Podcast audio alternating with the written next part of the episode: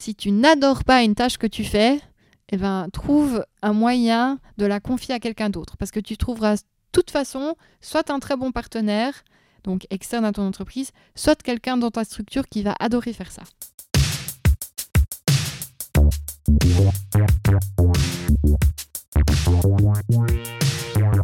Bonjour à toutes et à tous et bienvenue au quatrième épisode du podcast Développement avec Brian Oumana, dans lequel je rencontre des personnes qui performent dans leur domaine. Aujourd'hui, je suis dans les locaux de Schwab System à Gampelen dans le canton de Berne et j'ai le plaisir d'avoir en face de moi Leila Schwab, sa business developer et directrice adjointe. Elle est aussi associée et présidente des gérants de la société Aliem, associée et gérante de la société Locram. Elle est également chargée d'enseignement du cours euh, gestion des opérations à l'université de Neuchâtel et sa thèse s'intitule La croissance durable des entreprises. Comment la prise de décision peut-elle guider ce voyage En français? Exact. tu l'as fait en anglais. Exact. Alors salut Leïla. Salut Brian. Merci beaucoup de m'accueillir. Avec plaisir, ça fait plaisir de t'avoir dans nos locaux. Merci, c'est gentil. C'est vrai que c'est un peu compliqué en, en, cette période de Covid. Effectivement, on a la chance d'avoir des locaux spacieux, donc euh, on en profite.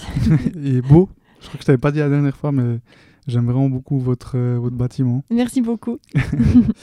euh, du coup, bah, je voulais te dire avant qu'on continue que je me réjouis vraiment de cette conversation parce que tu as cette, euh, ce profil euh, donc, académique en tant que professeur et ce profil praticienne ou ben, professionnelle du coup avec les différentes entreprises dans lesquelles tu évolues. Et bah, je me réjouis qu'on qu discute de, de, ces deux de ces deux, on va dire, domaines, étant donné que je trouve qu'il y a parfois un, on va dire, une, euh, un décalage euh, entre ces deux, ces deux euh, secteurs-là. Et ben moi, comme tu sais, j'ai fait la haute école de gestion. Donc oui, il y a des professeurs qui sont toujours ou qui ont été dans le domaine professionnel. Mais je trouve qu'il y a quand même parfois, parfois un décalage euh, pas, dans, pas dans toutes les matières. Mais voilà, du coup, euh, ouais, ça, je, je, me réjouis qu'on qu discute de ça. Super, enfin, moi aussi. Et c'est vrai que euh, moi, j'ai pu le constater d'abord en tant qu'étudiante et puis ensuite en devenant professionnelle et ensuite mmh. enseignante moi-même, que effectivement, c'est deux mondes qui sont très différents dans leur philosophie, le monde académique et le monde, on va dire, plutôt pratique. Et, euh, et en fait, quand on peut construire des ponts entre les deux, ça devient vraiment juste génial. Donc euh, moi, je me réjouis de pouvoir aussi échanger là-dessus avec toi. Mmh. C'est vrai que euh, moi, j'ai eu la chance de faire mes études en emploi. Euh, alors j'étais dans une toute petite, je suis encore dans une toute petite entreprise et du coup, je, pouvais essayer de mettre en parallèle euh, directement et de mettre en pratique ce que ce qu'on voyait. Mais après, c'est comme tu dis, enfin, il y a certaines choses je sais, je sais pas, tu peux pas les mettre en pratique ou alors c'est ou alors tu peux les mettre, mettre dans des organisations très très grandes. Mmh. Euh, je pense au, au, RH par exemple où parfois c'est un peu enfin ça devient même très euh, psychologique euh, puis ça c'est le genre de choses qu'à mon enfin en tout cas dans une entreprise comme la nôtre, tu peux tu peux pas le mettre en pratique enfin tu peux essayer de mettre des procédures mais ça n'a pas trop de sens. Ouais, moi je pense en fait là où il y a parfois un décalage qui peut se créer, c'est a, pour moi il y a deux notions. La première c'est justement la le type d'infrastructure dans lequel on va venir intégrer euh, par exemple les RH, un processus ressources humaines.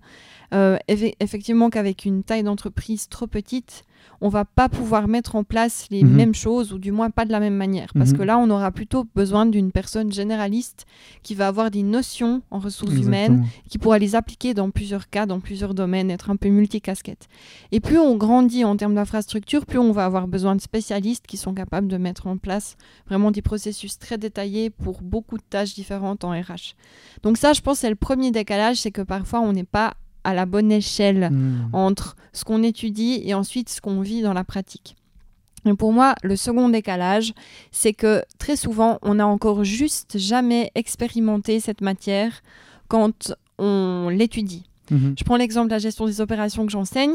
Au début du cours, systématiquement, je pose la question qui sait de. Enfin, on va parler de gestion des opérations, qui sait de quoi il s'agit? Mhm. Et en principe, jamais personne ne sait de quoi il s'agit. Et à la fin du semestre, bien sûr qu'ils savent, parce qu'on Mhm. en a parlé pendant tout un semestre. Mais c'est extrêmement difficile de se projeter quand on n'a pas d'expérience pratique pour savoir comment on va pouvoir mettre en pratique ce qu'on étudie. Et ça, c'est quelque chose, justement, je pense qu'un enseignant qui a de la pratique à côté ou derrière lui, eh ben, il peut faire passer ça plus facilement. Parce qu'au-delà de la théorie, on va donner des anecdotes, on va donner des tas d'exemples de ce qu'on a fait. Moi, j'adore donner des exemples de ce que j'ai fait qui a marché. Ouais. J'adore encore plus donner des exemples de ce que j'ai fait qui n'a pas marché, parce que je sais que les étudiants, ils retiennent. Ouais. Et là, on commence de faire des liens et on n'étudie pas dans le vide, on étudie en se disant, ah ouais, ok, ça va me servir à ça. Mhm. Et si on a déjà bossé, et je pense que toi tu l'as vécu comme tu as fait tes études en emploi, quand tu étudies, t'étudies en créant automatiquement, consciemment ou inconsciemment, mais tu crées des connexions entre ce que tu as déjà vu dans la pratique et ce que tu apprends. Mhm. Et ça, c'est vrai que tant qu'on n'a aucune pratique, c'est extrêmement difficile de le faire. Et je pense que l'enseignant, là, il peut aider Ouais, euh, pour créer ces liens, en fait. Mais tu le dis, toi, quand par exemple tu donnes ces cas pratiques, que c'est c'est un cas réel Ah ouais, Ah ouais, ok. Ouais, je ouais. pense que c'est hyper important. Je leur, je leur donne des, mais vraiment des exemples précis. Alors, j'ai eu la chance, effectivement, de, de travailler dans, bah, justement, dans les, les différentes entreprises que tu as, que as citées. Donc, Mhm. là, quelque part, si je- j'estime que, que, je, voilà, que je raconte une anecdote très précise qui s'est passée, et si j'estime que je peux le faire, ben, personne ne va me dire que c'était confidentiel. Si moi, j'estime que je osais la dire. Ouais. Et après, voilà, j'ai aussi des exemples avec d'autres entreprises partenaires où là, je vais, je vais pas forcément les citer, où je vais être un peu ou alors j'aurais demandé au préalable l'autorisation de donner ces exemples-là euh, pour illustrer en fait, pour donner des exemples dans plein de domaines et c'est plus parlant. Mhm, ok. Et la gestion des opérations, du coup, c'est. hum, J'ai regardé un peu euh, le, le cours. En fait, c'est de la supply chain. Alors en partie, En partie. euh, ouais, la gestion des opérations, moi je dis toujours aux étudiants que c'est en fait euh, la matière qui, explique comment fonctionne une entreprise, comment est organisée une entreprise. Donc ça peut autant être sa supply chain, donc sa chaîne d'approvisionnement. Ça c'est, je dirais, euh, même déjà une échelle un peu plus large. Et après, on va regarder au sein de l'entreprise comment est-ce qu'on gère des projets, comment on gère des stocks, comment on fait des prévisions de vente, comment on fait de la planification de ressources, etc. etc. Donc en fait, c'est un domaine super vaste, la gestion des opérations. Et puis moi, je fais un petit échantillonnage, comme ça, je choisis quelques sujets qu'on aborde pendant le cours, et puis euh, qu'on essaye de voir quand même euh, relativement en profondeur. Et je dis toujours aux étudiants, quand vous finissez ce cours, vous devriez mieux comprendre comment est gérée une entreprise, que ce soit une entreprise de services ou de produits. Ok. Euh, j'avais un, prof c'était en finance, qui nous disait souvent, c'était même en compta, c'était au premier semestre, en théorie, on devrait faire comme ça, mais en pratique, je vous dis, ça n'existe pas, on ne le fait pas comme ça. Et ça, je trouvais tellement parlant. Enfin, du coup, euh, quand justement tu as un, un professeur ou une professeure qui, qui te dit euh, ce qui est fait en théorie, mais ce qui est fait en pratique, c'est c'est de l'or, je trouve. Enfin, direct, justement, tu peux, tu peux mieux comprendre. C'est c'est sûr. Et hum, alors bon, moi je pense que de la théorie pure qui n'est absolument pas praticable, moi je vais carrément l'enlever de mon cours. Je l'ai fait déjà. Il y a des concepts euh, que je n'enseigne pas parce Ouais. que j'estime que, ok, c'est bien joli quand on réfléchit, mais pas quand on travaille Mhm. ou qu'on voilà, qu'on qu'on fait un quotidien. Par contre, il y a des choses qui sont qui sont plus nuancées. Il y a des choses qui fonctionnent tip top en théorie et puis dans la pratique, il faut un petit peu les nuancer. Mhm. Et ça, là-dessus, j'insiste beaucoup. Parce que en théorie, tu fais, euh, tu fais ton calcul et tu détermines ta prévision de ressources et tu te dis, ok, super, alors le mois prochain, il faut que je me sépare de 5 personnes. Ok, tu as fait ton calcul, tu arrives à la conclusion que tu devais te séparer de 5 personnes parce que le chiffre te dit ça. Mhm. Ok, en théorie, c'est assez facile. Mais dans la pratique, quand derrière, tu dois mettre en place des choses parce que réellement, tes prévisions te montrent que tu vas devoir te séparer de 5 personnes, alors là, ça devient sacrément plus complexe. Et c'est un exemple tout simple, mais il y en a des, des centaines comme ça. Et je pense que c'est là où, en fait, ça devient, ça devient vraiment cool d'enseigner et ça devient cool d'étudier parce que quand on commence de, de voir les choses comme ça, ça, ça change l'optique, quoi. Mhm. C'est plus juste de la théorie, c'est... Oui, on a besoin de la théorie pour savoir ce qu'on fait, mais après, il faut, il faut un peu de cœur pour le mettre en pratique Ouais. Il n'y a pas que le cerveau. Quoi. Ouais, c'est sûr. Du coup, c'est hyper complexe d'être euh, prof. ben, c'est hyper génial d'être prof, en fait. moi, j'ai, moi, j'ai, toujours... Euh, ben, en fait, c'est, drôle parce que c'est la, une des principales raisons pour laquelle j'ai commencé de faire un doctorat. Moi, j'avais pas du tout prévu de faire un doctorat. Enfin, il y a plein de choses dans ma vie que je fais aujourd'hui que d'ailleurs, j'avais absolument pas prévu de faire un jour, mais... Mais euh, le doctorat en fait partie et une des raisons pour lesquelles je me suis dit, ouais, tiens, quand on m'a proposé d'en faire un, je me suis dit, ouais, tiens, ce serait chouette de faire un doctorat parce que justement, je me disais, ça me donnera la possibilité d'enseigner. Puis en fait, là où j'ai eu vraiment beaucoup de chance, c'est que j'ai pu même commencer d'enseigner euh, au tout début de mon doctorat et j'ai pas eu besoin d'attendre de l'avoir terminé parce qu'il y a un poste qui se libérait à Neuchâtel et on me l'a proposé. Euh, donc en fait, ça fait euh, depuis 2013 que j'enseigne maintenant. Ah ouais, ça fait pas mal d'années. Et vraiment, chaque année, c'est voilà, c'est le, le, même cours, mais bah, le contenu évolue et puis c'est chaque fois une autre expérience parce que c'est des autres étudiants. Mhm. Et tu changes du coup les cas selon. Euh, je change, alors je change ouais, les exemples clairement, les cas, les exercices qui sont faits, euh, les, cas pratiques on va dire aussi. Euh, après, il y a certains classiques qui sont utiles de mentionner chaque année, mais sinon, oui, j'ai beaucoup trop d'exemples par rapport au nombre de, de, cas que je peux donner en cours, donc ouais, ouais, je les change régulièrement. Alors avant qu'on continue, je vais quand même présenter euh, Schwab System. Volontiers.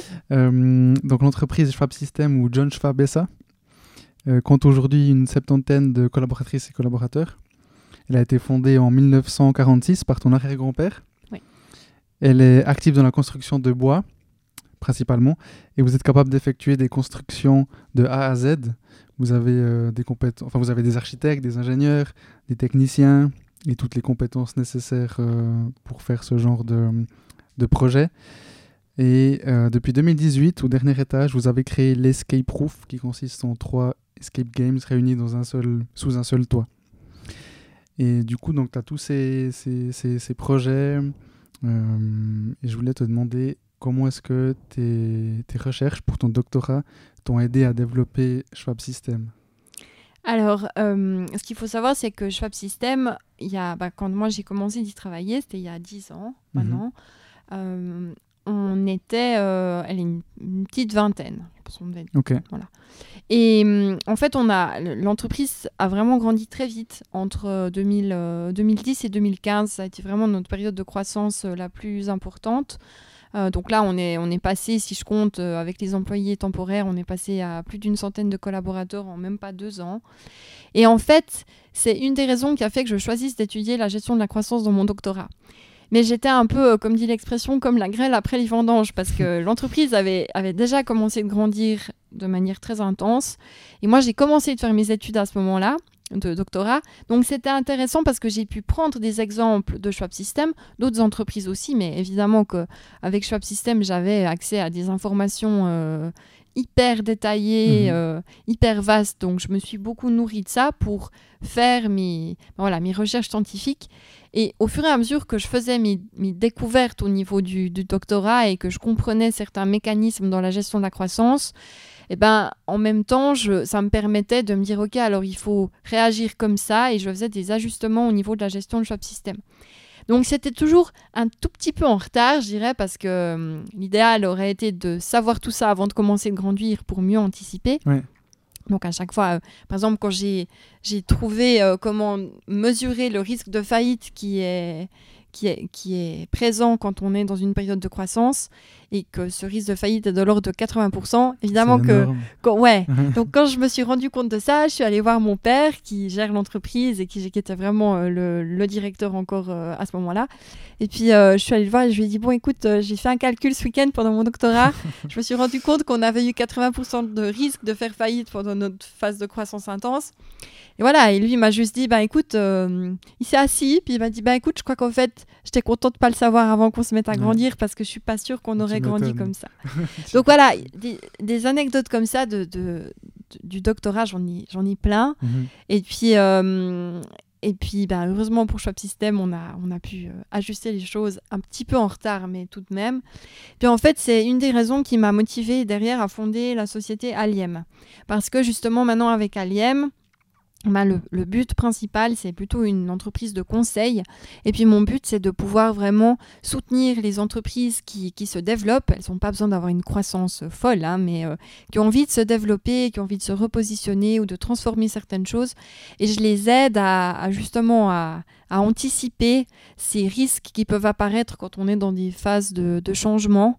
Euh, pour pas qu'elles courent après les, après la croissance comme on l'a fait nous et qu'elle puisse euh, vraiment le vivre de la manière la plus sereine possible. Ok.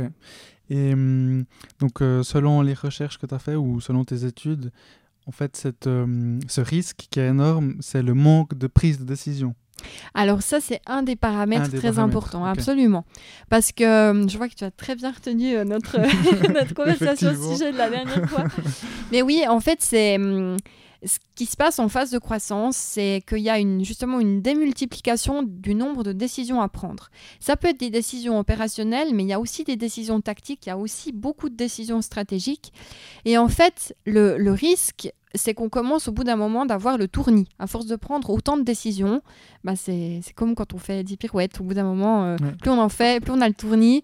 Et donc, naturellement, spontanément, tout le monde a le même réflexe, c'est humain et c'est normal on se dit non mais c'est pas possible, là je décide juste beaucoup trop et il faut que j'arrête de, prendre autant de décisions parce qu'en fait euh, c'est pas possible de décider autant de choses avec autant d'impact important pour mon entreprise en l'espace de, quelques jours, de quelques semaines. Puis en fait c'est pas du tout une bonne idée. Parce que quand on arrête de décider, eh ben, c'est là qu'on en fait, on laisse les, déséquilibres se créer au sein de, de l'entreprise et on n'agit pas. Et ne pas agir, ne plus rien décider, c'est le plus grand risque qu'on peut faire courir à son entreprise en mhm. phase de croissance. Donc euh, moi, j'aide les gens à continuer à décider, à garder le rythme en fait pour continuer de décider. Et c'est sous forme d'outils de pilotage? Alors oui, c'est il y a plusieurs outils. En fait, euh, ce que je vais faire quand je vais rencontrer une entreprise euh, pour un accompagnement, ben, on va toujours poser un diagnostic à la base pour mhm. comprendre voilà, où est-ce qu'elle en est, où est-ce qu'elle veut aller, évidemment. Mhm. Puis après, euh, la question, c'est de savoir, parmi tout ça, moi, j'ai plein de questions pointues sur les qui, qui, sont liées aux différents paramètres qui ont une grosse influence sur la gestion de la croissance, justement. Et ça va me permettre de, de comprendre comment se situe l'entreprise. Et si je vois, par exemple, que, effectivement, la prise de décision, c'est un des, un des éléments qu'il faudrait pouvoir soutenir, alors je vais mettre en place soit moi-même des outils de pilotage ou du, soutien, soit je vais aussi faire appel à d'autres partenaires qui, sont des, qui ont des entreprises de coaching, qui ont des entreprises dont différents types finalement, euh, pour pouvoir vraiment accompagner le mieux possible l'entreprise en croissance. Ok. Et hum, donc juste pour revenir à Schwab System, toi quand tu as commencé, euh, un de tes objectifs ou un de tes, une de tes premières activités, c'était de changer cette image, euh, tu me permettras l'expression, de petit menuisier du coin qu'avait John Schwab et ça, du coup. Euh, et quels ont été les, les premiers pas concrets que tu as menés? Oui. Et, est-ce que ton doctorat ou, ou les études que tu avais faites, que tu avais déjà faites, donc ton master, ton bachelor, t'ont aidé à, à, pallier à ça? Alors oui, je pense que... Hum, alors évidemment que les études que j'avais déjà faites m'ont aidé. Surtout, euh, bah, en fait, moi en bachelor, j'avais fait l'école hôtelière de Lausanne. Et euh, l'école hôtelière de Lausanne, contrairement à ce qu'on pourrait penser, elle ouvre énormément de portes, pas seulement dans le domaine de l'hôtellerie. Elle t'apprend la gestion de manière générale. Et elle te fait voir les choses en grand tout le temps, en mhm. fait. Moi, c'est mhm. quelque chose que j'ai vraiment euh, retenu de cette école. Et donc, évidemment, que ça, ça a un peu forgé mon, on va dire, mon envie ou le, voilà, cette, euh, cette perspective que je voyais pour le développement de Schwab System. Il y avait bien sûr aussi où on était Schwab System au niveau de son développement sur certains marchés, au niveau suisse, etc. à ce moment-là, qui faisait qu'il il y avait des perspectives d'évolution. Euh, donc tout ça, ça a influencé. Et euh, après, concrètement, qu'est-ce que j'ai fait? Bah, J'ai commencé par obtenir le financement pour le bâtiment dans lequel on se trouve maintenant. C'était un des premiers projets que j'ai fait. J'ai développé un, business plan assez conséquent parce qu'on demandait un gros montant. Et, en fait, un gros montant dans l'absolu, mais surtout par rapport à où on en était avec l'entreprise. Parce que mhm. là, on était vraiment arrivé à un palier de croissance. On ne pouvait pas grandir plus parce que l'infrastructure ne nous le permettait plus depuis quelques années. Et, du coup, il a fallu euh, convaincre en fait euh, les partenaires financiers pour leur dire, ok, mais on sait où on va aller, donc on a besoin de temps parce qu'on ne faisait pas un petit escalier, on faisait vraiment un gros palier Mhm. au niveau de notre, euh, notre croissance, notre développement. Donc ça, c'est une des premières choses que j'ai faites. Et concrètement, l'autre chose que j'ai faite aussi, c'est euh, changer le nom. En fait, on a, ben, on a déposé du coup la marque Schwab System. Mhm. Et puis, euh, on a changé euh, le, je sais pas, le, certains outils de communication. Par exemple, on a marqué les véhicules avec euh, un marquage beaucoup plus, on va dire, beaucoup plus marqué, beaucoup plus euh, visible. On a fait, en fait, c'est une somme de petites actions. Et puis surtout, je crois, un état d'esprit qui était de dire, ok, maintenant on accepte que on va évoluer et on, on évolue vers quelque chose de plus grand. Et puis, ben, je sais pas, c'est un peu euh, quand tu demandes à l'univers ou que tu lui dis, ben voilà, on a prévu ça, ben l'univers il, Il s'organise en fait. Et puis du coup, ben, ça a amené euh, les plus gros projets qu'on n'avait jamais fait euh, en 70 ou 65 ans d'existence jusque-là. Ça a amené euh, tout à coup euh, un flot de nouvelles personnes qui ont intégré l'entreprise. Ça a amené euh, énormément de choses qu'en fait on n'avait pas planifié. Donc Mhm. ça, ça, après, ça a été une sorte d'enchaînement d'étapes. Et puis euh, voilà, on a fait au mieux pour réorganiser tout ça et construire euh, la nouvelle forme d'entreprise qu'on a maintenant en Mhm. fait. Mais est-ce que tu ne penses pas que du coup c'est grâce à cette nouvelle image du, du bâtiment, des véhicules, que justement vous avez projeté ça partout? Du coup les gens en voyant cette image et par exemple moi ben, chaque fois que je vais à Berne je vois ce bâtiment que je trouve hyper beau, euh, vos véhicules je les vois souvent et hum, donc tu vois j'ai- une image de Schwab System. Alors, euh, alors merci déjà pour, euh, pour ce constat. Mais euh, oui, alors évidemment que ça, ça a contribué aussi. Mais en fait, pourquoi je dis ça comme ça? Parce que moi, je sais, étant donné que je l'ai étudié de manière précise au niveau des chiffres et de l'évolution, que la phase de croissance, elle a vraiment démarré même avant que tout ça soit en place, avant que le bâtiment soit construit, avant que... Enfin, ça s'est fait un peu en parallèle. Donc c'est pour ça que bien sûr, il y a des choses qui s'expliquent de manière très concrète, parce que Mhm. bien sûr que le bâtiment... euh, en une semaine, ici, à Gampelen, on avait eu euh, dix fois plus de passages qu'en 70 ans d'existence après elle. Ça, c'est c'est clair. C'est sûr que ça aide. Les véhicules, toute la visibilité, ça aide. Euh, mais vraiment, en fait, je pense que tout à l'origine de ça, c'est plutôt cette, euh, ouais, cet état d'esprit de se dire, ok, là, on a, on a pris la décision, même un peu inconsciemment, de se dire, ok, maintenant, on évolue, on grandit. Et tout le reste, après, ça en découle, en fait. Mhm. Ok. Et hum, du coup aujourd'hui le marketing pour, euh, pour vous, quelle, quelle importance euh, Alors, le marketing, euh, ben, en fait, depuis qu'on a ouvert les escape games, on n'en fait plus. C'est-à-dire que les escape games, c'est devenu notre action marketing. mhm. Et euh, je m'explique. En fait, ben, on avait donc cet étage, on avait le dernier étage du bâtiment qu'on avait construit en 2014 et qu'on n'avait pas encore aménagé parce qu'on n'en avait pas besoin. Donc on avait envisagé plusieurs options pour euh, l'aménagement de, ce- de cet étage. Puis finalement est arrivée l'idée un jour de se dire tiens, mais en fait, on pourrait faire des escape games parce que parce que c'est super fun les escape games et voilà. Et du coup, j'ai laissé mes équipes euh, organiser ça. Donc moi, j'ai suivi le projet, mais on a plusieurs personnes de chez Schwab System qui ont des postes complètement différents, qui se sont impliqués là-dedans. On a eu un scénariste, on a, vraiment tout, finalement toute la chaîne. On a le bureau technique, on a les ateliers, les apprentis, tout le monde s'est, euh, impliqué dans la, création de ces salles. Puis moi, j'ai dit, ok, moi, je vous laisse carte blanche. La seule euh, la seule, on va dire, euh, demande que j'ai, c'est que les escape games qu'on conçoit représentent des facettes de l'univers de Schwab System. Donc on a développé la première salle, c'est l'atelier d'Alfred. Alfred, c'est mon arrière-grand-père. Et donc c'est une salle qui présente le domaine du bois et l'histoire de, de l'entreprise Schwab System. On a une salle qui est une salle de cinéma, donc c'est vraiment une, une salle de cinéma. Quand on n'y a pas un escape game, on regarde des films à l'intérieur. Je Et on- confirme. Voilà. et, comme on construit, on rénove des salles de cinéma, on s'est dit, ben, tiens, ça présente une autre facette de notre univers, et ainsi de suite. Et puis du coup, ben, en fait, ces salles ont tellement bien fonctionné qu'en deux ans, on a eu euh, environ 8000 personnes qui sont venues faire euh, des jeux chez nous.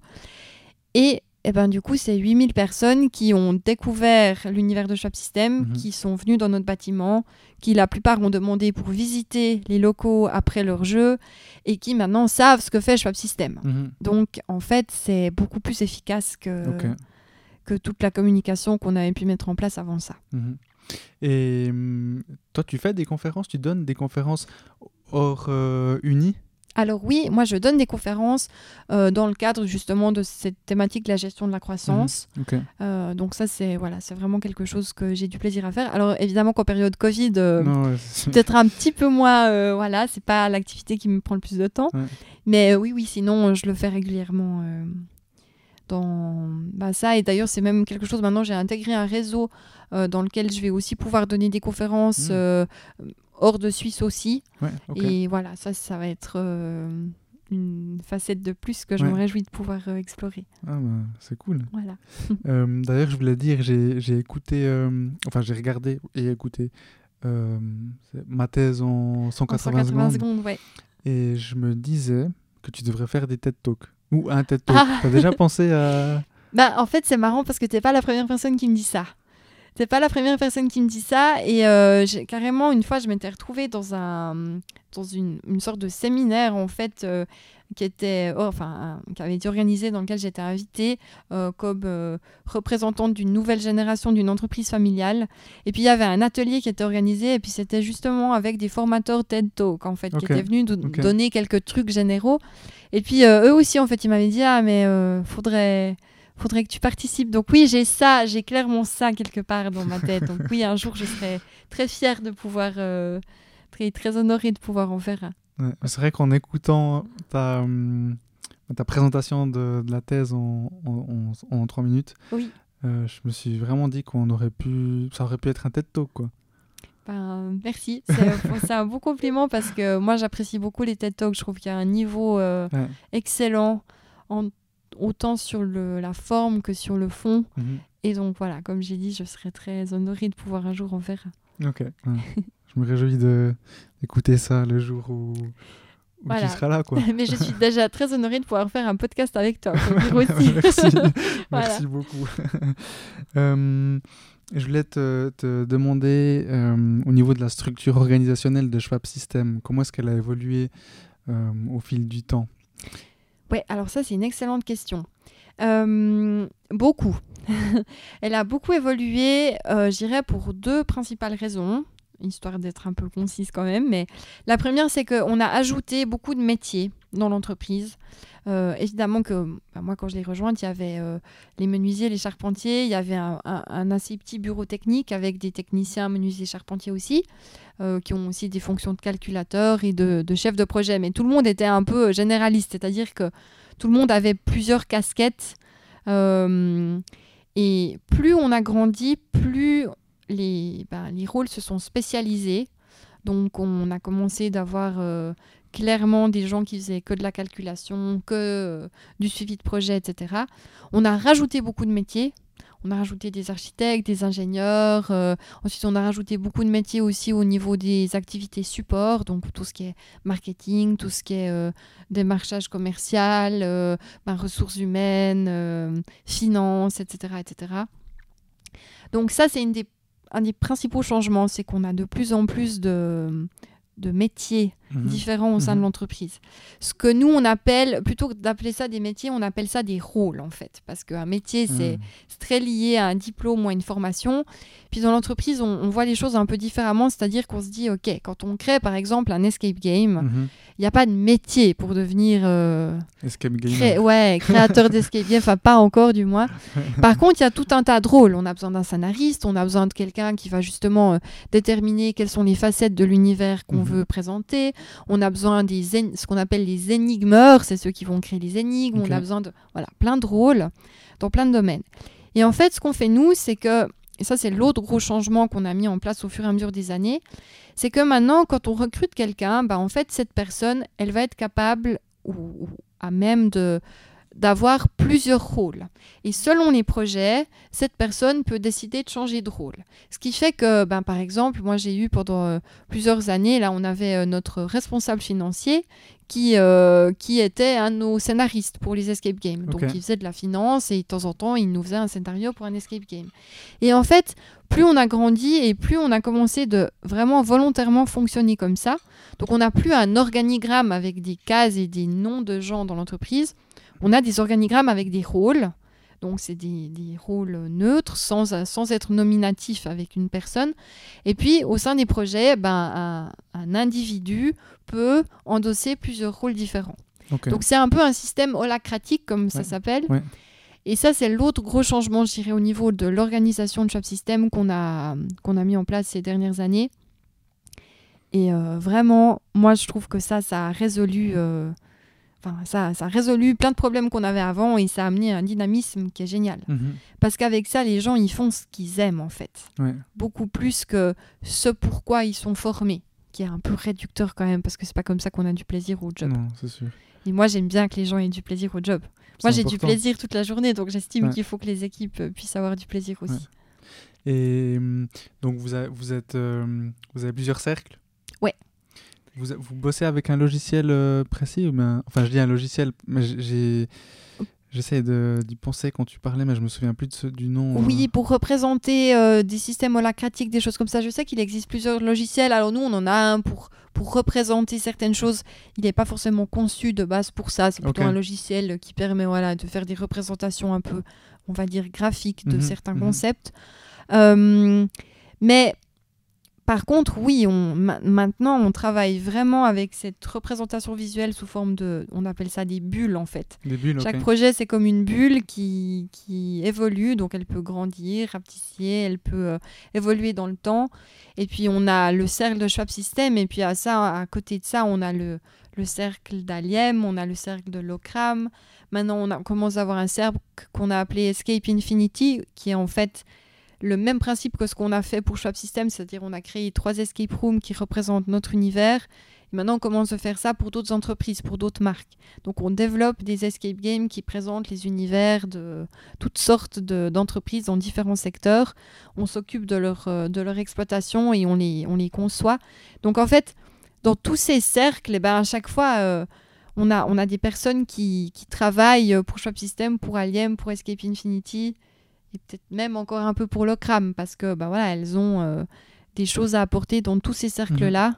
Et puis c'est ça, ouais, je dis toujours c'est un chouette terrain de jeu en fait parce Ouais. que il y a beaucoup à faire et c'est très flexible.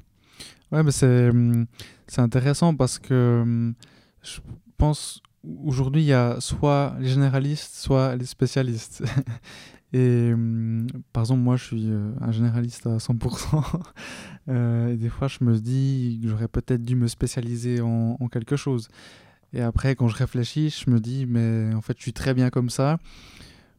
Parce que justement, si tu es spécialisé, après, tu es un peu.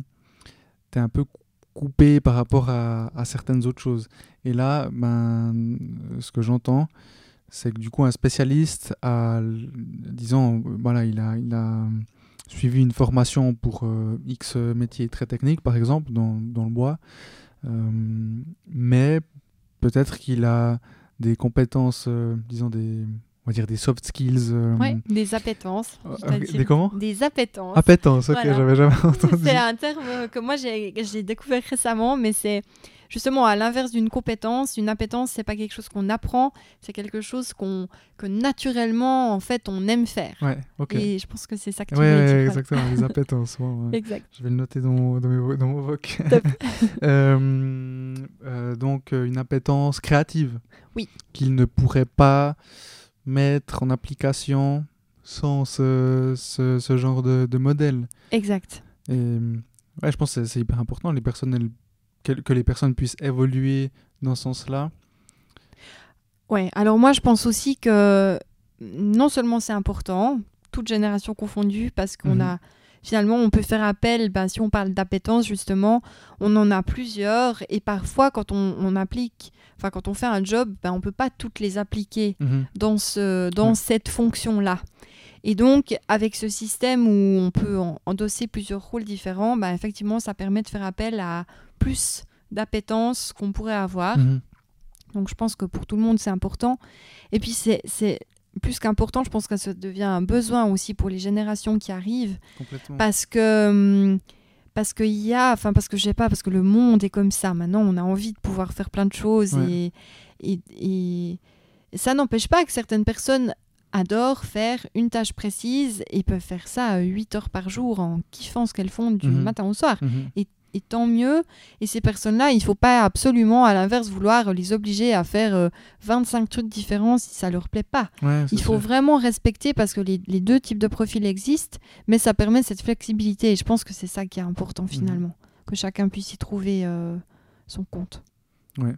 Et hum, c'est une des raisons pour laquelle j'aimerais que notre entreprise euh, évolue, pour pouvoir justement donner la possibilité aux personnes de hum, soit se trouver ou bien de faire plus de ce qu'elles aiment, parce qu'étant donné qu'on est une petite, petite structure, euh, ben on est obligé, c'est comme tu disais, on est obligé de tous être généraliste, de tous toucher un peu à tout. Et je sais qu'il y a certaines personnes qui aimeraient faire plus d'une chose, moins d'autres choses. Et je remarque que concrètement, enfin, il faudrait qu'on soit plus grand pour pouvoir donner la possibilité aux personnes de faire ça. Oui. Alors, c'est vrai que euh, atteindre une certaine taille, à un moment donné, ça permet justement de, mhm. peut-être répartir les tâches euh, de manière optimale. Mais moi, je pense que même avant ça, enfin, peu importe la taille finalement, c'est hyper important d'être très transparent là-dessus.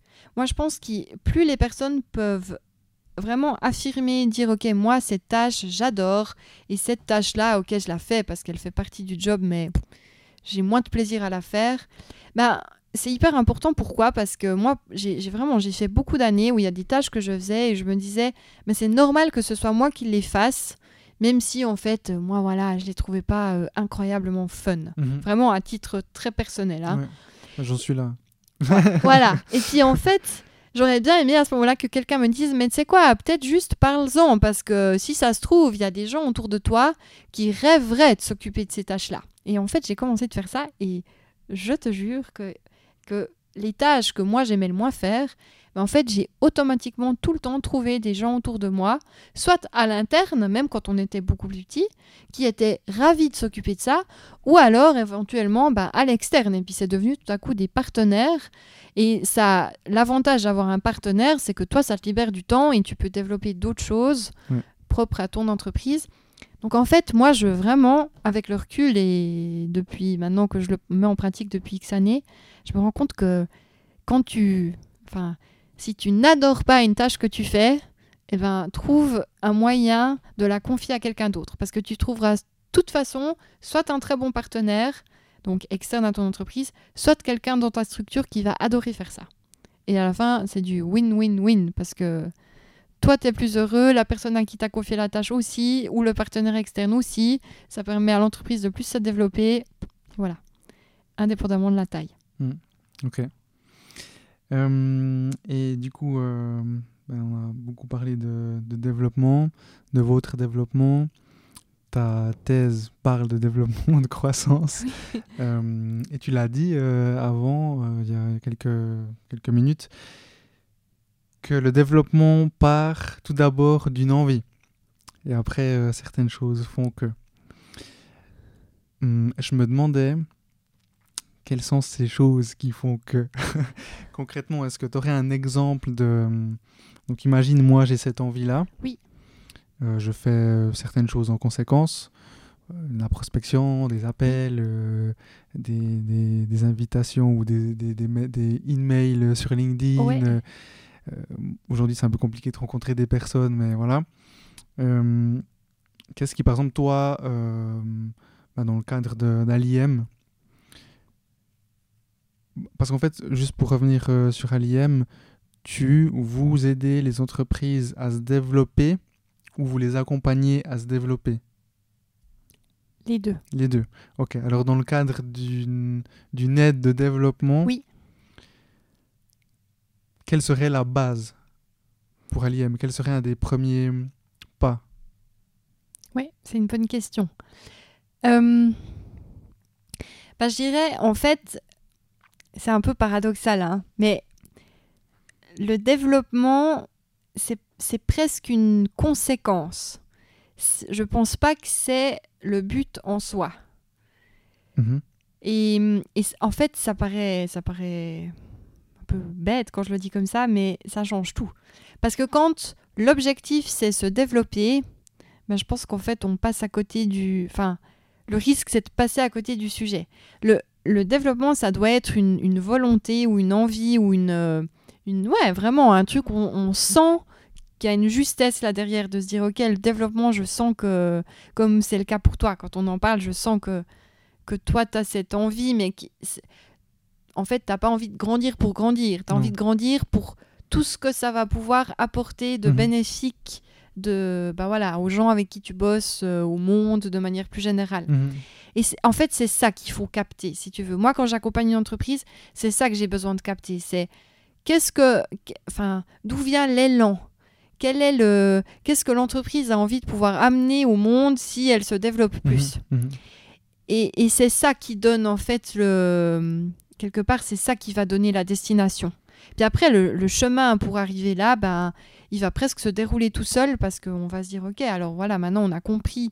On a compris l'élan on a compris quel est le, le pourquoi il y a du sens à vouloir se développer et puis derrière, après, on va sélectionner des axes. Alors c'est là où j'ai euh, justement euh, toutes ces questions assez spécifiques pour bien mhm. comprendre où se situe l'entreprise. Et puis après, je vais aider l'entreprise à sélectionner quels sont en fait les, j'appelle ça des axes justement de développement, quels sont les axes de développement principaux qui lui parlent maintenant. Et puis donc on va attaquer avec ça. Alors on va, on va mettre en place un certain nombre de choses de manière très pragmatique. Moi je vais donner toujours des outils euh, je ne vais pas le faire à la place de l'entreprise parce que je vais évidemment le faire beaucoup moins bien qu'eux. Moi, je vais plutôt leur donner justement une espèce de carnet de route en fait et des outils pour pouvoir avancer ou pour pouvoir piloter ce qu'ils mettent en place.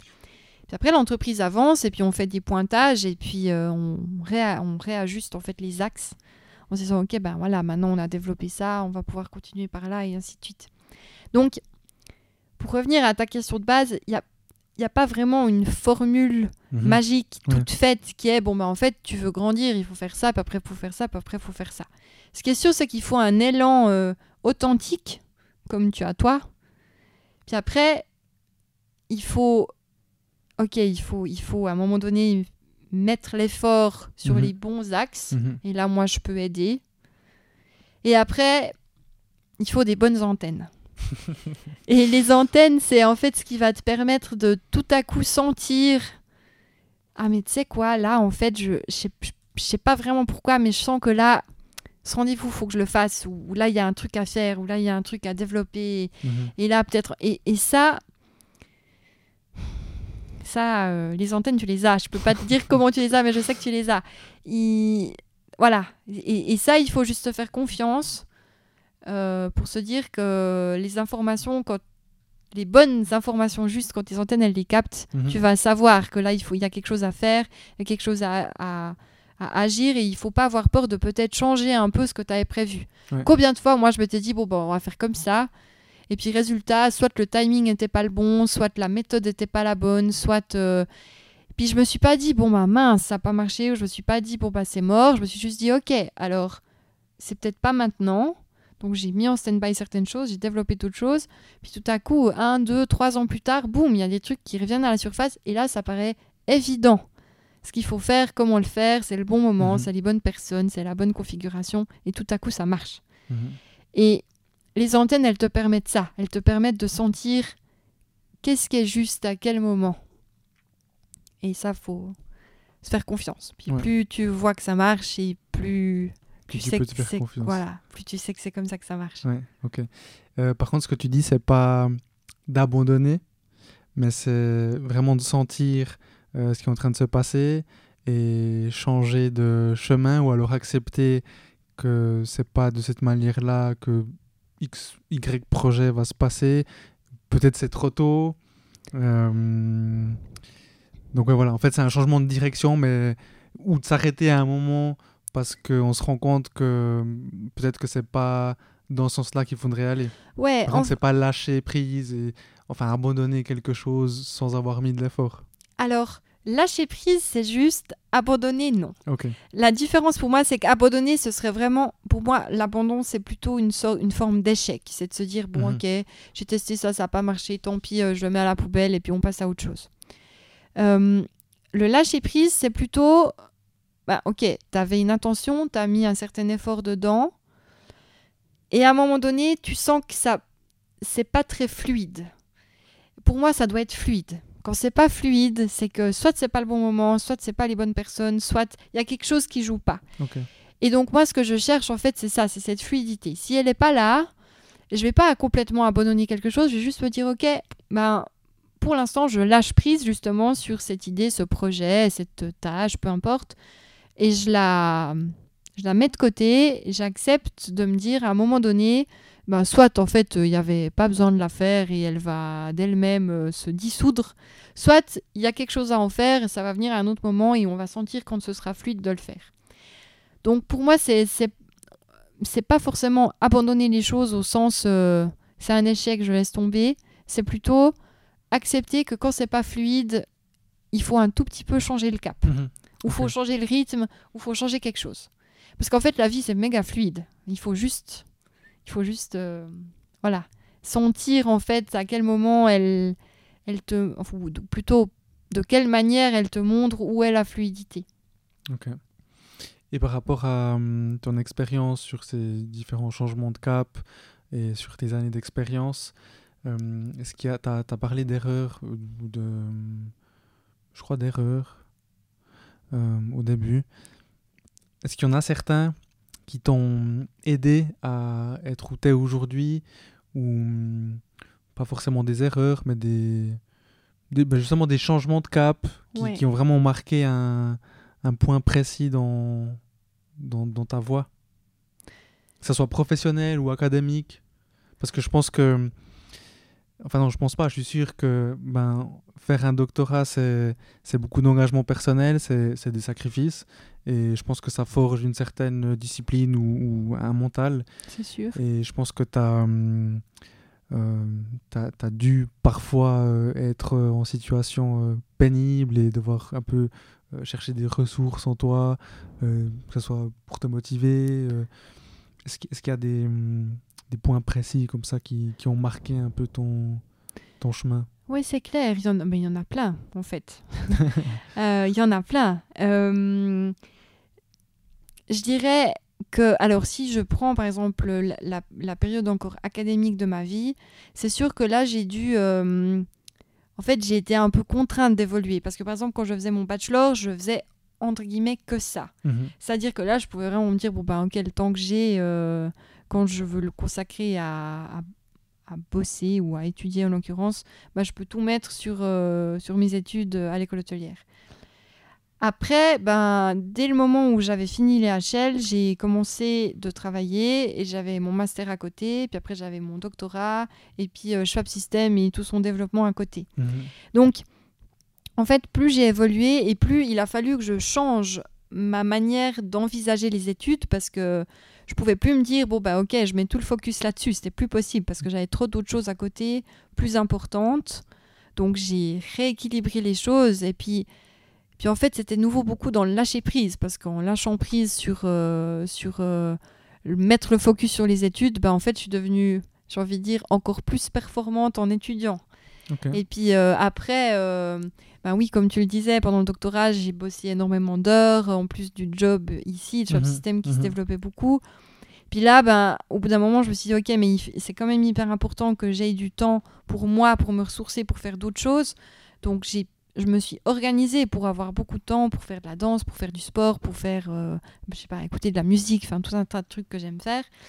Puis, en fait, je me suis de nouveau rendu compte que ça avait rééquilibré encore plus et ça me rendait de nouveau plus performante dans tout ce que je faisais. Donc, c'est oui, en fait, des changements comme ça, euh, chez moi, ça a plutôt été, euh, des prises de conscience de mon fonctionnement personnel où je, pourrais vraiment dire que je sais qu'il y a eu des moments où j'ai fait des changements de cap parce que j'ai voilà, la version de moi-même qui bosse, euh, qui se lève à 4 heures du matin pour bosser sur sa thèse jusqu'à 8 heures pour ensuite aller skier toute la journée et puis ainsi de suite. C'est une version que je connais, que j'ai vécue pendant X années, qui était cool.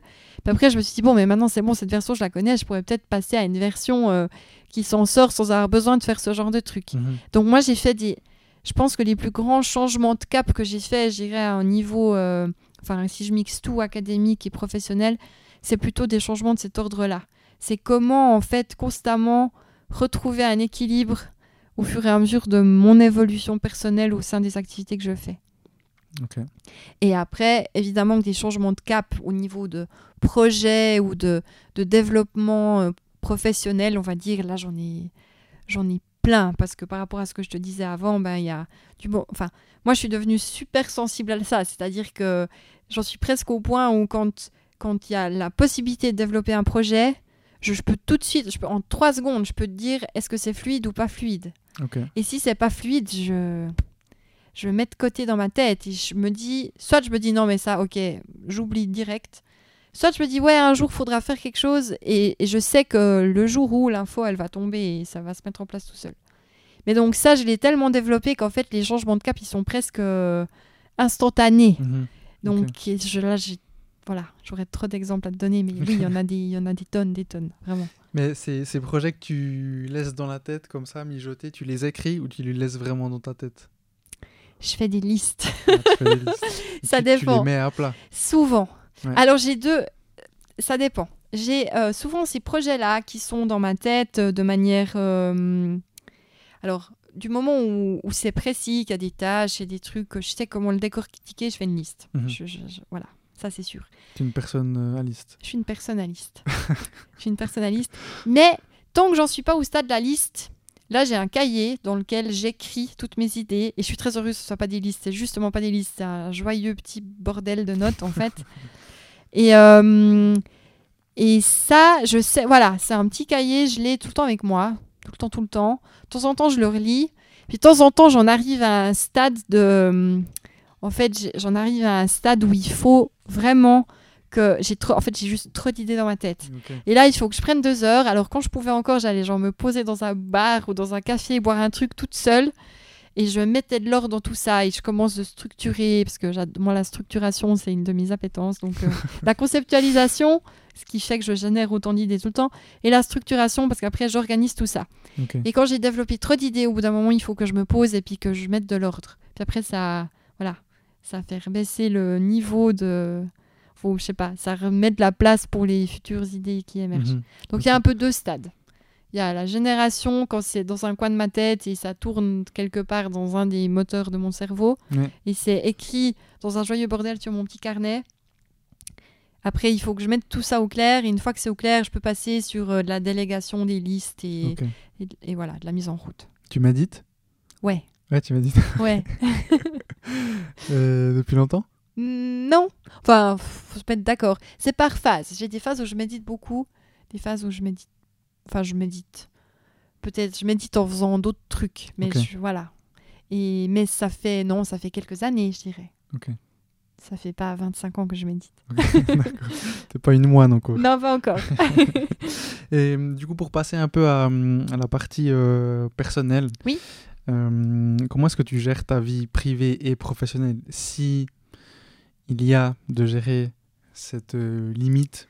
Ouais, et eh ben en fait, c'est bien que tu poses la question comme ça parce que justement moi j'ai pas une frontière, j'ai pas une frontière en mhm. fait entre les deux. Euh, j'ai jamais eu ça, je crois d'ailleurs. J'ai toujours eu de la peine à comprendre ce concept de c'est 17h03 et donc en gros j'ai fini ma vie pro et je passe à ma vie privée parce que moi j'ai toujours je sais pas comment dire, je suis, je suis beaucoup trop entière au niveau de, de comment je vis les choses pour pouvoir segmenter les choses comme ça. C'est-à-dire que, que, que je sais pas, que je peux, alors je peux complètement couper, et puis si je décide d'aller courir deux heures dans la montagne, eh ben je, je vais qu'avec ça et je vais pas prendre euh, tout mon job avec moi. Mais en même temps, je, bah, en fait, voilà, je, je vais pas non plus fermer la porte à ce que tout à coup les, des idées germent. Enfin, moi, le, une des plus grandes révélations que j'ai eues pendant mon doctorat, c'était en sortant le linge de la machine à laver, quoi. Ah ouais. ouais, ouais. Donc, euh, et puis des fois, ça m'arrive, je sais pas, je suis en train de faire. Euh, ouais, complètement autre chose, une activité sportive ou, ou d'écouter un morceau, ou je sais pas, et, mhm. et tout à coup, ça, voilà, j'ai un flash sur un truc et je vais, et je vais complètement accepter, peu importe l'heure, peu importe le jour, peu importe l'endroit, peu importe, voilà. Mhm. Ou tout à coup, une conversation, ben, je sais pas, je discute avec toi et ça va me faire penser à 12 trucs où je me dis, ah, mais ça, voilà. Ben, donc moi, j'ai pas de frontière très claire euh, entre euh, ma vie privée et ma vie pro parce que pour moi, j'ai autant de plaisir dans dans toutes les parties de ma vie. Donc, euh, j'ai jamais l'impression que je suis en train de travailler et que donc il faut que je mette une frontière autour de ça. Ouais. Voilà. Et hum, du coup, tu parles de course, de, de danse. Hum, le sport, pour toi, c'est quelque chose qui est, qui est important? Ouais. c'est oui, c'est important parce que hum, parce que moi je sais que j'ai besoin d'intensité dans ma vie Mhm. et ça ça m'en amène beaucoup. C'est important pour cette raison-là et c'est aussi important par exemple la danse. La danse c'est différent. La danse c'est vraiment quelques heures par semaine où en fait je pense à rien d'autre qu'à la danse. C'est un peu comme la méditation si on veut bien mais c'est vraiment voilà parce que tu peux pas danser Mhm. et penser à autre chose en même temps. Ouais. Donc ça, c'est vraiment... euh, voilà, c'est pour cette raison-là. Donc c'est vrai que dans les, les activités que je fais à côté, elles m'apportent toutes des... Finalement, une espèce d'équilibre et des ressources un peu différentes par rapport à ce dont j'ai besoin, Mhm. je pense, pour m'équilibrer. Et d'ailleurs, selon les périodes, je fais plus de danse, ou je fais plus de sport, ou je fais plus de... Voilà, de... Ça dépend. Mhm. Et justement, ces activités euh, à côté qui, qui t'aident à, à, à avoir cet équilibre et à, à te sentir mieux, euh, t'as as, d'autres exemples euh, que la danse, euh, enfin que le sport en fait? Oui, alors bah moi j'ai vraiment le, je sais que la musique de manière générale, euh, que ce soit en jouant, alors je, je faisais on va dire beaucoup de piano, maintenant j'en fais moins parce que j'ai moins l'occasion, mais j'en faisais beaucoup. L'écoute de la musique aussi, ça je crois que c'est un truc qui me et de tous les styles finalement, mais j'ai énormément de styles et selon selon ce dont j'ai besoin, je vais aller écouter un style ou un autre parce que je sais que ça ça va aussi beaucoup me me canaliser. Mhm. Et puis euh, après voilà, j'aime moi je- j'ai je vais je vais aimer passer du temps avec euh, avec avec des amis, avec des, des personnes de ma famille dont je suis proche, mais je vais largement privilégier les one to one. Donc euh, je préfère être avec une seule personne et vraiment discuter de manière euh, intense ou spécifique d'un sujet qui nous tient à cœur ou Mhm. qui tient à cœur à l'autre personne Mhm. je suis pas enfin je vais beaucoup plus m'épanouir là-dedans ça va me nourrir beaucoup plus que euh, voilà faire une soirée avec 12 amis parce que tout en fait le Covid est totalement Leila compatible finalement donc voilà c'est vrai que hum, C'est toi qui as lancé ce truc peut-être Eh non je- j'aurais pas été jusqu'à lui faire fermer les escape rooms sinon Ah, Voilà. Mais euh, ouais, voilà, ça c'est quelque chose aussi qui me nourrit euh, d'être en vraiment. Enfin, moi j'aime bien quand il y a une intensité d'une manière ou d'une autre. mhm. Ça peut être dans la profondeur des discussions, ou... mais les choses très légères, très, euh, très euh, superficielles, Ouais. voilà. euh, je... à, à très petite dose. Ouais, ok. Et la lecture, c'est. Ouais, la lecture aussi. Ouais, alors la lecture, ben voilà, moi je suis un peu tout ou rien. Si je suis dans un livre qui me plaît, je suis capable d'être trois jours. trois jours dessus, jour et nuit, quoi. Les puzzles, enfin j'ai plein de trucs comme ça où Ouais. c'est un peu, oui, voilà. Ok. Et j'aime bien tester des, des, voilà, des nouvelles activités. J'aime bien la nouveauté. Je suis très fidèle à plein de choses que je fais depuis très longtemps. Mhm. Mais tu me dis, Eh, euh, si on allait tester, euh, je sais pas moi, le saut à l'élastique, je te dis, ouais, bah viens, on y va. Ok. Voilà.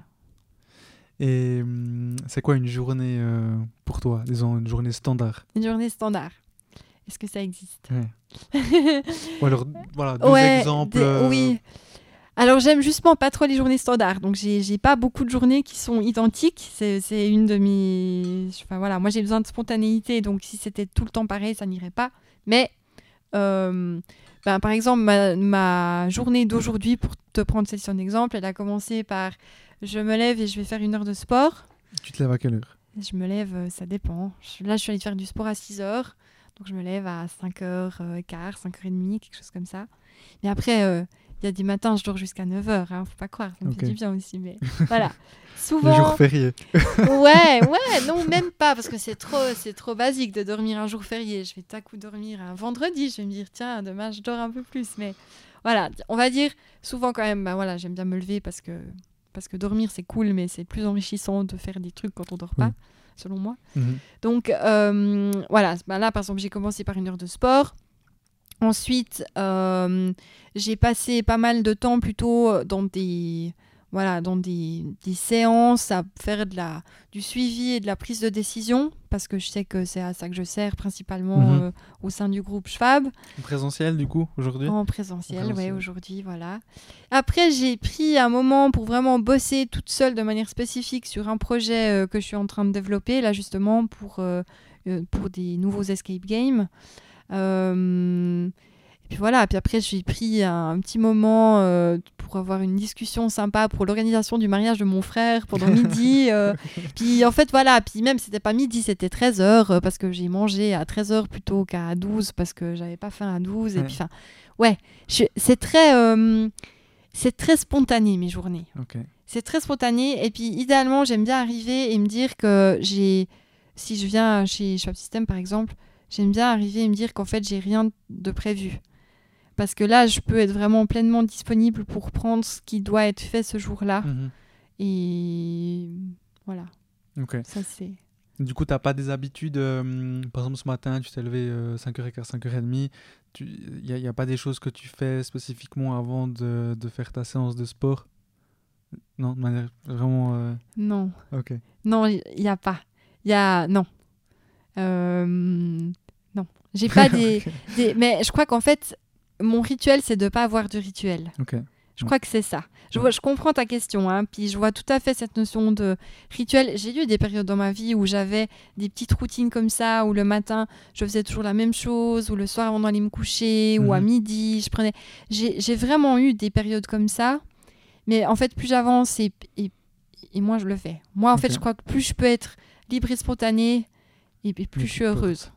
Donc, euh, je, mon rituel, c'est de pas en avoir. D'accord. Et hum, tu aurais des livres ou documentaires à conseiller?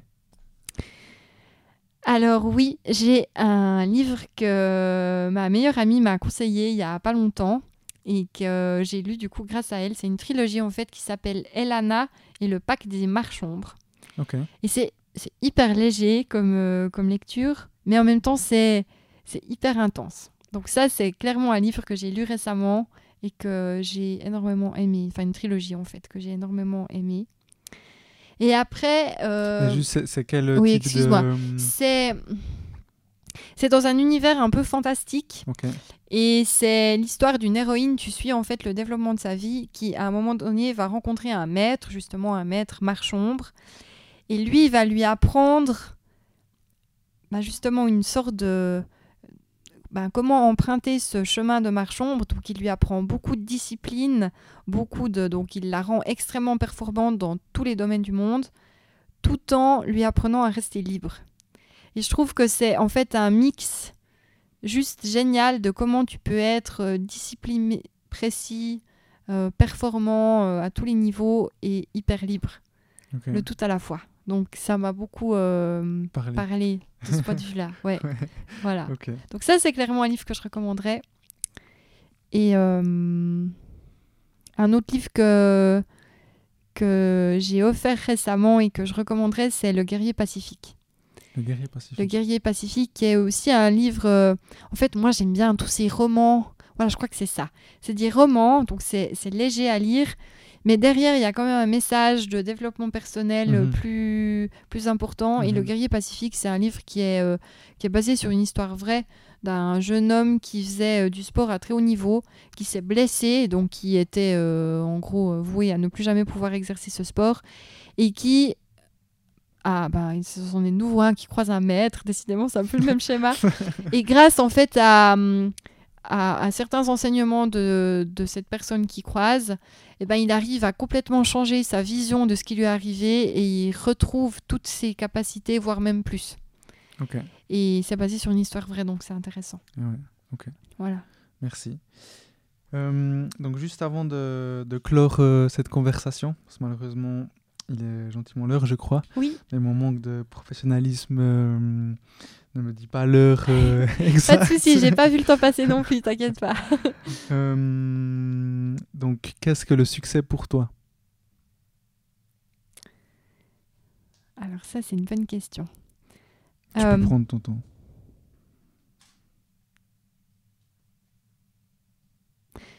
Ben, le succès pour moi, c'est ce qui est juste pour soi. Je pense pas qu'on puisse euh, décrire le succès euh, comme de nouveau comme une espèce de formule magique valable pour qui que ce soit? Mhm. Moi, je sais que je me sens, euh, je me sens voilà heureuse et accomplie quand quand j'ai l'impression que ben voilà que les choses se sont mises en place de manière fluide que je sais que ça me correspond, que ça correspond aux personnes avec qui j'ai bossé et puis que ou avec qui j'ai voilà que j'ai été, que j'ai vécu et qu'on est tous euh, un peu plus heureux le soir en se couchant que le matin en se réveillant. Mhm. Pour moi, le succès, je pense que c'est ça. Ok. C'est être aligné avec ce qui est important pour soi Mhm. et c'est propre à chacun. Ok. Bah, merci beaucoup. Bah, merci à toi. Euh, avant qu'on se quitte, euh, est-ce que les gens, plutôt où est-ce que les gens peuvent te suivre ou t'écrire sur, euh, sur Internet? Oui, alors, je suis pas sur les réseaux sociaux, mis à part sur LinkedIn. Donc LinkedIn, c'est un très bon moyen de m'écrire si jamais. Et l'autre option, je pense que c'est de m'écrire un mail simplement à mon adresse, je dirais Aliem, qui est la plus globale au niveau de ce que je gère. Donc c'est simplement Leila, L-E-I-L-A, point Schwab, S-C-H-W-A-V, at aliem, A-L-Y-E-M.ch. Très bien. Voilà. Bah, merci beaucoup, Leïla. Et En bien tout cas, merci à toi Brian pour euh, cet échange, c'était très bien. Merci. Merci à toutes et à tous et à dans un mois pour un nouvel épisode. Ciao, ciao.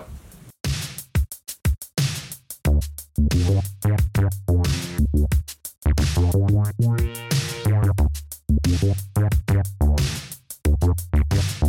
you.